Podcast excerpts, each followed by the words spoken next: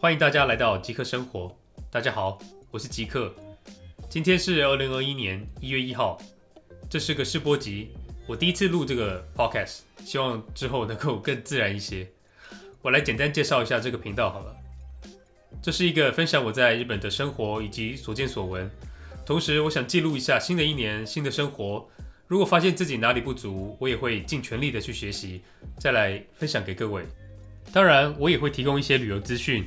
好的咖啡厅，给在日本工作的朋友们以及来日本旅游的人能够做参考。除了分享在日本的生活点滴，我也想趁这个机会访问同样是在异乡打拼的朋友们，聊聊日本工作生活趣事，这样能让这个频道能够更多元。很快的，二零二零就这样结束，我想统整一下去年一整年我到底发生了什么事情。一月份，我开始了现在的新工作。二月份疫情刚开始，我们还没什么感觉。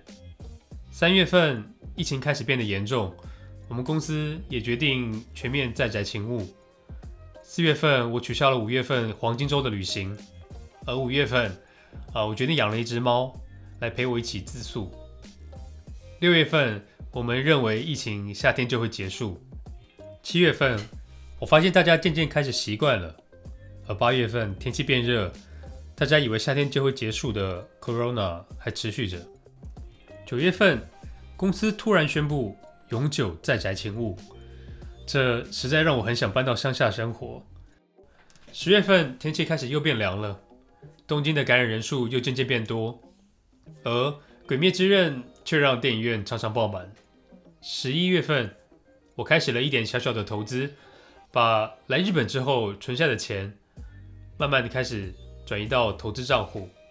十二月份，终于在最后一天，东京的感染人数已经超过一千三百人。以上就是二零二零年我做的事情以及日本发生的情况。这个 podcast 我会尽力的录制以及分享。有人问我为什么不做 YouTube，要做 podcast 呢？我认为 YouTube 频道还是会需要更多的心力以及内容。以及器材的要求也更高，所以从 Podcast 入手的自媒体就变得容易入门许多。还有，我想除了影像，用声音来分享日本事物，也能有更多想象力。加上在我克服面对镜头前的不自然之后，我或许也会开一个 YouTube 也说不定。好了，今天就到这里吧。祝大家新年快乐！非常谢谢大家今天的收听，期待下次再聊，拜拜。